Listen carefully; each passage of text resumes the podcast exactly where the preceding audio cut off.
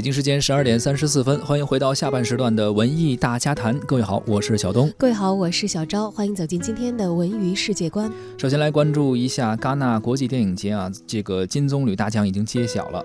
第七十一届戛纳国际电影节的颁奖礼于当地时间十九号在法国南部举行。入围主竞赛单元的日本导演市之愈合的作品《小偷家族》获得了戛纳电影节最高荣誉。金棕榈奖，《小偷家族》由中川雅也和安藤英主演，讲述了靠偷窃维持生计的一家人的故事。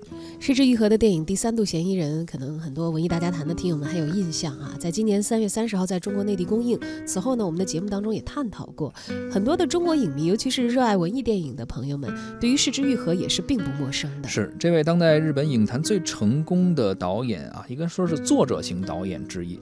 一九六二年出生于东京，二十五岁。毕业于早稻田大学，后来呢，成为了富士电视台的一位这个专题纪录片拍摄人员啊，大概是八年的时间，一直在电视台拍摄纪录片。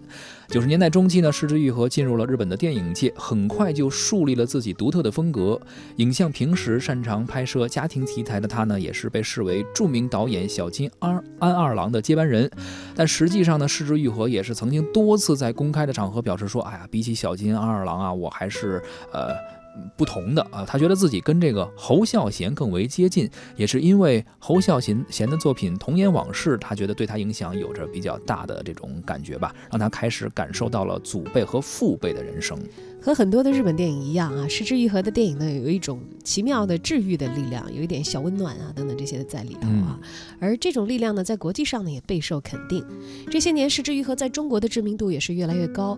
呃，据了解呢，已经有中国的片商买下了《小偷家族》的版权，可见这部电影真的是有望在国内上映了啊。确实是这个动手很快啊，在这个戛纳上，只要一得了奖，或者说可能都不一定是金棕榈，比如说有一些什么最佳导演啊，或者说是可能最佳男女。呃，最佳演员吧，可能就都可能会被这个片商买下来，包括有一些其他的什么，包括有一种关注单元啊等等啊，这些都会比较抢手。得到了这个电影节上来自各国的这个电影圈里人的肯定，得到了片商的购买，可能光靠他们的版权发行就已经可以收回成本，不用再去关注票房之类的。所以说，可能最近这几年，哎，失之愈合在中国的市场可能会哎掀起这么一点小波澜啊。如果《小偷家族》上映的话，我们到时候也会关注的。シャツじゃまた。少し寒い春の。朝の匂いが切ないのは。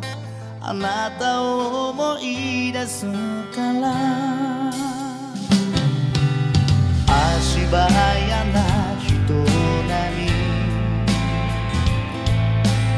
ち止まり見上げれば春のぬくもりが恋しくて強い風